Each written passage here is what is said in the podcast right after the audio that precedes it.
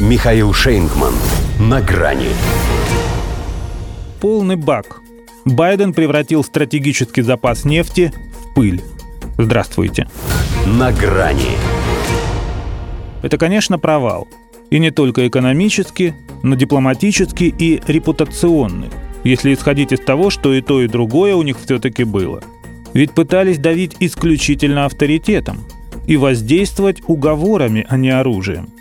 Впрочем, ряду предлагали и его. Но ни дополнительные ЗРК «Патриот», ни новые истребители не выстрелили. Саудиты, как и Эмираты, даже бровью не повели, когда узнали, что Джо Байден на проводе, поскольку догадывались, зачем звонит. А потом и ОПЕК со своим плюсом оставил без ответа его призывы увеличить нефтедобычу. Вот и пришлось президенту США, чтобы отделаться от ощущения, что все это только страшный сон, себя ущипнуть. Точнее, от себя. 180 миллионов баррелей из стратегического запаса. Никогда еще Штаты не залазили в свои тайные неприкосновенности так глубоко. Крупнейшее высвобождение нефти из резерва в истории. Нашел чем гордиться Джо. Но действительно эпохальным его можно считать не только поэтому. Обычно они раскурочивали других, а тут на себя руки наложили. Хотя не смертельно. Это не одномоментное удушение. Они это удовольствие растянут на полгода. Кажется, что выбрасывать на рынок по миллиону в сутки – это капля в море. Но капля даже камень точит, а если капать на мозги в течение шести месяцев, то к ноябрю можно получить вполне приличные электоральные проценты.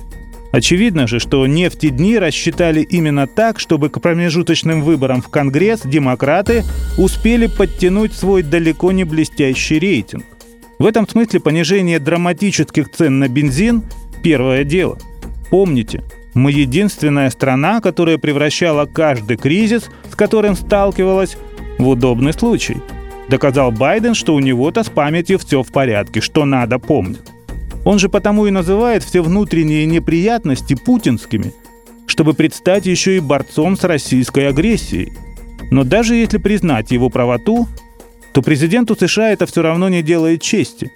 С гражданской Америка не воевала на своей территории – да, сейчас только экономически, но уже проигрывая, если приходится залезать в глубокий тыл. Джо гордо не пустил неприятеля, запретив русскую нефть.